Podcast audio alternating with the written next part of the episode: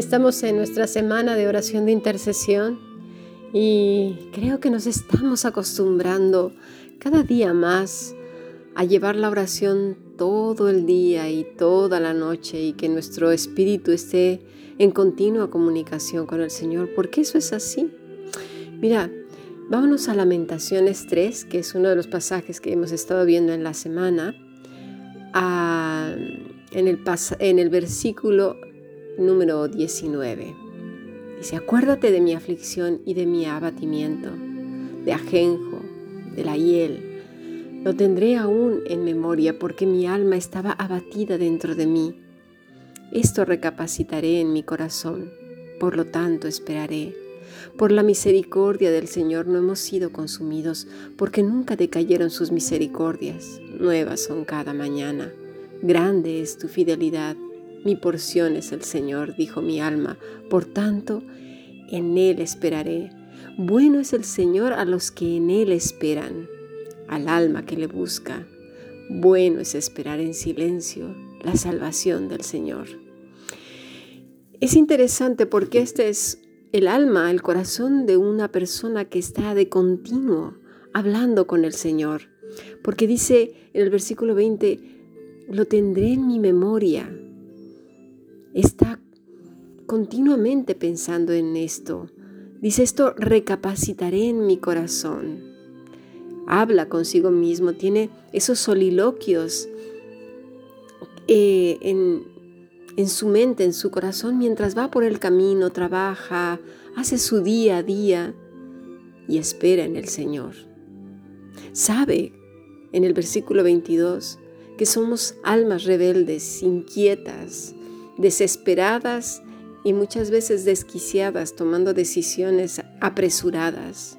Pero dice, por su misericordia no hemos sido consumidos, porque nunca decayeron sus misericordias. Él las cuenta cada día. Dice el versículo 23, son nuevas cada mañana. Considera a Dios todas aquellas cosas que le da que no las merece y que no las merecemos ninguna. Y él dice, grande es tu fidelidad. Mi porción es el Señor, dijo mi alma, porque depende del Señor todos los días. Tiene sed de Él y vuelve a decirle a su corazón, por tanto, en Él esperaré. Bueno es el Señor a los que en Él esperan, el alma que le busca. Estamos llamados a buscar al Señor y a esperar en Él y no eh, caer descontroladas en una ansiedad y desesperación diciendo, ¿y ahora qué va a ser de mí? ¿Y ahora? ¿Y ahora qué va a pasar? Y a esto nos llama Jesús en Lucas 18, en el versículo 1. También les refirió Jesús una parábola sobre la necesidad de orar siempre. Fíjense el énfasis que hace aquí Lucas, orar siempre y no desmayar. Ya vimos que la oración del día a día, el de siempre, a lo que se refiere a la escritura, es un presente continuo, que no para. ¿Y qué quiere decir eso? Pues lo que acabo de mencionar hace unos momentos. El que nuestro corazón y nuestra mente Traiga continuamente en oración todas aquellas cosas que ocurren en el día a día, lo que va pasando, las decisiones, todo, con relación también a la escritura, calmando el corazón, que no se altere por lo que nuestros ojos ven y nuestros oídos oyen. Y continúa Jesús en el versículo 2. Había en una ciudad un juez que ni temía a Dios ni respetaba a hombre. Había también en aquella ciudad una viuda a la cual venía él diciendo, hazme justicia de mi adversario. Y él no quiso por algún tiempo, pero después de esto dijo dentro de sí, aunque ni temo a Dios ni tengo respeto a hombre, sin embargo, porque esta viuda me es molesta, le haré justicia. No sé que viniendo de continuo me agote la paciencia. Y dijo el Señor, oíd lo que dijo el juez injusto. ¿Acaso Dios no hará justicia a sus escogidos que claman a Él día y noche? ¿Se tardará en responderles? os digo que pronto les hará justicia. Pero cuando venga el Hijo del Hombre, ¿hallará fe en la tierra? Es importantísimas las palabras del Señor Jesús. Primero nos dice que si este rey pone un rey injusto en el sentido de que no, que no es eh, justificado, que no es bueno delante de Dios, y así se dijo, mira, mejor le voy a hacer bien a esta mujer, antes que me colme la paciencia. ¿Cómo no lo hará Dios? El Dios Todopoderoso, soberano, maravilloso y misericordioso con sus hijos. Eso es lo que está diciendo Jesús. Pero también habrá, habla del fervor de la viuda, que, que, no, que no se daba por vencida, que iba una y otra vez. Nuestra oración ferviente agrada a nuestro Dios.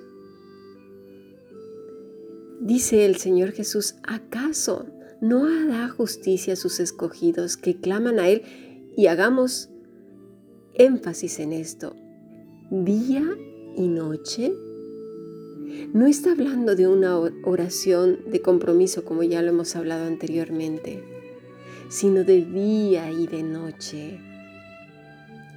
Dios se agrada de estos hijos amorosos que todo lo llevan a sus pies y consideran al Señor en todos sus caminos, es decir, en todos los asuntos de la vida cotidiana.